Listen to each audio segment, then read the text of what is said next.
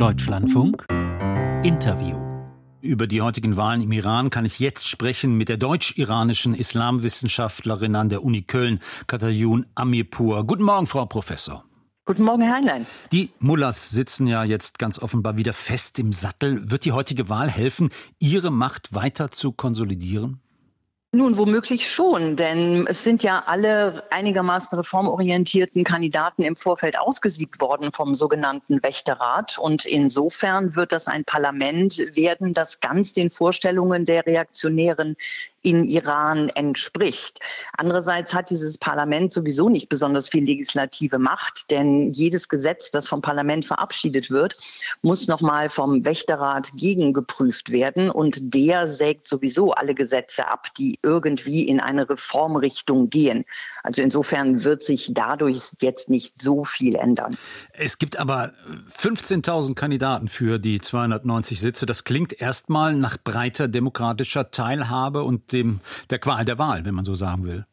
Es ist aber trotzdem nur eine Scheinwahl, eben weil so viele Kandidaten und Kandidatinnen im Vorfeld ausgesiebt werden. Es ist ja sogar manchen Abgeordneten, die jetzt im Parlament sitzen, die Eignung abgesprochen worden zu kandidieren, weil sie eben nicht mehr auf den Grundfesten des islamischen Systems stehen würden. Das ist meistens das Kriterium, warum man sie ausschließt. Also insofern ist diese Wahl eine Farce, wie ja auch von einigen Menschen, die durchaus aus dem System selbst kommen, Teil dieses Systems Teams sind, im Vorfeld konstatiert worden ist. Die Wahl ist eine Farce, also ist die einzige Wahl für die Menschen im Iran äh, jetzt offenbar die Frage, ob sie zur Wahl gehen oder sie boykottieren. Wie wichtig ist für die Mullahs, wie wichtig ist für den Iran diese Frage der Wahlbeteiligung? Komischerweise haben sie immer noch an dieser Wahlbeteiligung festgehalten und haben das nach außen hin deklariert als eben Zustimmung für das System der Islamischen Republik.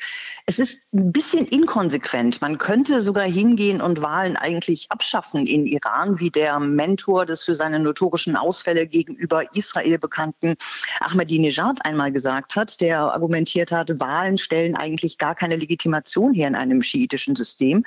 Das war wenigstens mal eine ehrliche Antwort Antwort, die sich historisch und theologisch sogar begründen lässt.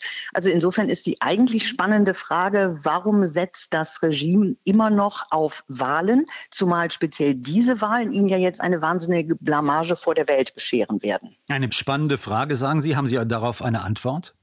Man möchte sich nach außen hin immer noch den Anschein einer Demokratie geben, ganz offensichtlich. Aber das ist natürlich nicht möglich, wenn so wenige Menschen zur Wahl gehen werden, wie jetzt prognostiziert. Also dann ist es eher nochmal auch nach außen hin ein ganz klares Statement der Bevölkerung gegen dieses Regime. Aber dessen bräuchte es ja eigentlich gar nicht mehr, denn es ist schon seit Jahren und eigentlich schon seit Jahrzehnten klar, dass die übergroße Mehrheit der iranischen Bevölkerung dieses System nicht mehr will. Und zwar nicht nur ein anderes System, das ein bisschen reformiert ist, sondern dass sie wirklich für die Abschaffung der Islamischen Republik ist. Sie sagen, eine überwiegende Mehrheit der Iraner will dieses äh, Regime nicht. Haben wir denn tatsächlich im Westen mit dem Blick von außen die richtige äh, Sichtweise, die richtige Lagebeurteilung? Gibt es im Iran nicht auch breite Bevölkerungsschichten, die durchaus zufrieden sind mit dem Leben, mit der Scharia, mit dem Leben in der Islamischen Republik, mit der Gültigkeit der Scharia und gar nichts wissen wollen eben vom Westen und seinen Werten. Nein, ich denke nicht, dass wir da so eine falsche Sicht haben, denn es gibt ja auch vom Regime selbst in Auftrag gegebene Umfragen, die genau dieses nachzeichnen. Also selbst vom Regime in Auftrag gegebene Umfragen, die dann häufig geleakt werden, weil wir gute Hackergruppen haben zum Glück, die besagen, dass 90 Prozent der Bevölkerung mit diesem System unzufrieden sind und 70 Prozent für eine Komplettabschaffung dieses Systems sind. Da kann man sich natürlich fragen, wie kann es denn sein, wenn 90 Prozent der Bevölkerung gegen das System sind, dass sie es immer noch nicht schaffen, das System zu stürzen bei ihren so zahlreichen Versuchen, die wir ja gesehen haben in den letzten Jahren und Jahrzehnten. Aber ich denke, die Antwort darauf ist, dass wenn zehn Prozent so militärisch hochgerüstet sind, wie diese zehn Prozent das sind, nämlich die Revolutionsgarden, die zusätzlich auch noch die Wirtschaft kontrollieren, 80 Prozent der Wirtschaft liegt in den Händen der Revolutionsgarden, dann können die es schaffen, auch 90 Prozent noch sehr, sehr lange zu unterdrücken. Zumal sie ja ein reichhaltiges Repertoire an Repressionen haben. Iran ist gemessen an der Bevölkerungszahl das Land mit den meisten Hinrichtungen weltweit. Und speziell im Zuge der letzten Proteste seit September 2022 haben Hinrichtungswellen enorm zugenommen und andere Maßnahmen der Repression ebenso. Hm. Wie reformierbar ist denn die Islamische Republik? Oder gibt es nur eben den Weg eines radikalen Systems, Systemwechsels, den 70 Prozent, wie Sie sagen, wollen? Inzwischen denke ich und die meisten Iraner auch, dass es wirklich nur noch dieses, diesen Weg der, der Abschaffung gibt zu reformieren. Das haben in der Vergangenheit ja einige versucht. Mohammad Khatami 97 sehr explizit. Er hat dafür ein großes Votum der Bevölkerung bekommen. Präsident Rouhani einige Jahre später nochmal, aber diese innersystemischen Reformvorhaben, die haben nie zu etwas geführt, weil sie immer an einem Bollwerk von Reaktionären scheitern. Und deswegen sagen eben die meisten heutzutage, also wir haben es versucht, wir wollten es auf einem, auf diesem Wege, aber es hat einfach keinen Sinn und deswegen geht jetzt eigentlich nur noch Abschaffung. Mhm. Äh, die eigentliche Macht im Lande, so sagen äh, die meisten Experten, die meisten Beobachter, liegt ja ohnehin nicht beim Parlament, sondern beim obersten Führer Ayatollah Khamenei. Er ist seit 89 äh, im Amt. Er ist mittlerweile 84 Jahre alt. Könnte möglicherweise ein Nachfolger die Weichen stellen für diesen Systemwechsel?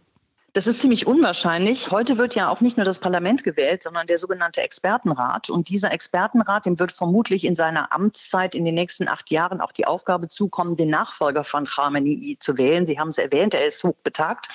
Und dieser Expertenrat ist aber schon im Vorfelde durch die Aussiebung der Kandidaten so aufgestellt worden, dass wieder ein Reaktionärer an diesen Posten kommt, also an den Posten des Revolutionsführers, des obersten religiösen Führers.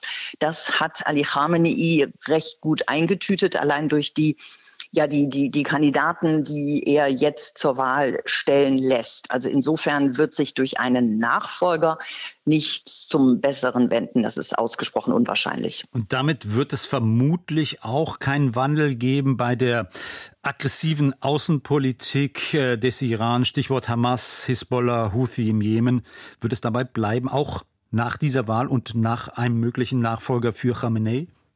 Dabei wird es mit Sicherheit bleiben. Das ist die außenpolitische Doktrin Irans, dass man sich diese Achse des Widerstands, wie ja die Unterstützung, äh, also wie die Houthis, die Hezbollah, die Hamas genannt werden im iranischen Sprech, dass man sich diese unbedingt erhalten will. Zum einen zur ähm, Absicherung des eigenen Systems, aber eben auch, um das längerfristige Ziel zu erreichen, die USA aus der Region zu vertreiben. Insofern ist es absolut unwahrscheinlich, dass es da eine außenpolitische Änderung, Korrektur oder sowas geben wird. Im Deutschlandfunk heute Morgen die Kölner Islamwissenschaftlerin Katayun Amipur. Vielen Dank für Ihre Zeit und auf Wiederhören nach Köln.